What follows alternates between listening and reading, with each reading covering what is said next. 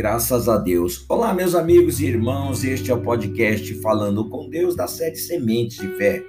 Hoje, 12 de dezembro, honrando ao seu Senhor. Honra o Senhor com os teus bens e com as primícias de toda a tua renda, e se encherão fartamente os teus celeiros, e transbordarão de vinho os teus lagares. Provérbios capítulo 3, verso 9 e 10. Meus irmãos, a primeira coisa que você faz com o dinheiro que recebe geralmente é a que considera mais importante e urgente, não é mesmo? Ninguém honra a alguém com seus bens e com a, a primeira parte de sua renda se esse alguém não for a pessoa mais importante de sua vida. É extremamente difícil manter-se fiel nos dízimos e nas ofertas quando não se coloca Deus em primeiro por isso cremos que essa atitude manifesta a nossa fé. Ofertar não é simplesmente dar dinheiro para manter a obra de Deus.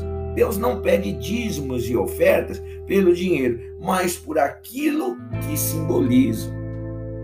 O dízimo representa o dizimista, separado para Deus, pertencente ao Senhor, totalmente entregue no altar e em símbolo de fidelidade e respeito.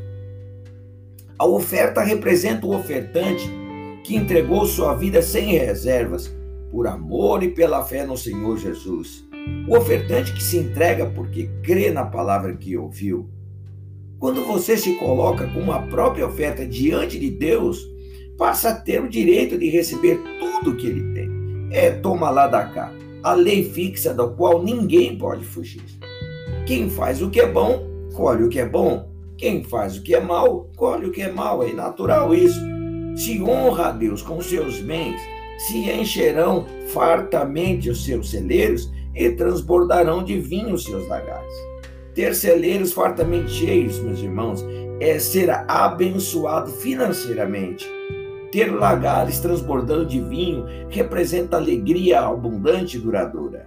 Isso apenas a verdadeira manifestação da fé é capaz de conquistar. Vamos orar. Pai, eu te adoro louvo o teu nome. Tu és grandioso, Pai.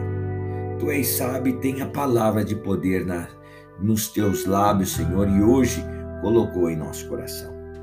Honrando ao Senhor, Deus querido, com toda certeza, nós teremos, meu Deus glorioso, os nossos celeiros fartamente, meu Deus glorioso, se encherão e transbordarão de vinho os nossos lagares, Pai.